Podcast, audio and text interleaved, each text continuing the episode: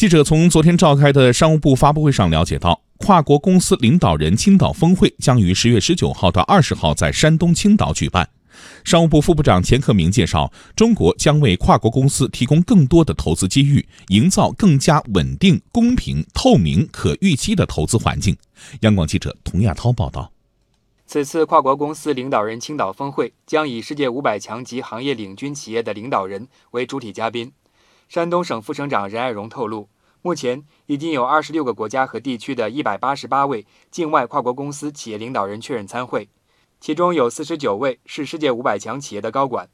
倾听跨国公司的声音是峰会的重要内容。商务部、海关总署、国家知识产权局分别就外商投资企业法实施、通关便利化措施、知识产权保护召开专门闭门会，发布重要政策，听取跨国公司的意见和建议。按照议程，峰会将发布跨国公司领导人青岛宣言和跨国公司在中国投资四十年报告。目前，世界五百强公司中已经有约四百九十家在华投资。同时，中国企业国际化步伐加快，财富五百强的中国上榜公司数量连续增长，从二零零一年的十一家增长到二零一九年的一百二十九家。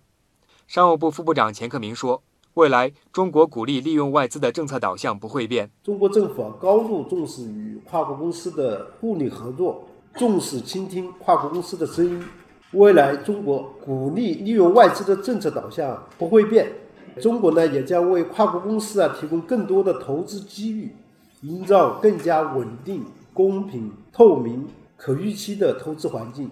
近年来，中国政府一直致力于改善投资环境，提高外资吸引力。钱克明说，下一步中国将坚定扩大开放，持续推进投资贸易自由化、便利化，打造具有国际竞争力的投资环境。未来将在四个方面加大力度：一是将继续以负面清单为核心，推进投资自由化，加快推进二零一九年版的全国和自由贸易试验区的外商投资准入负面清单等开放举措将全面实施。第二个方面呢，就是以放松管制为核心，推进投资便利化。第三个方面是以法治建设为核心啊，加大对外商投资保护。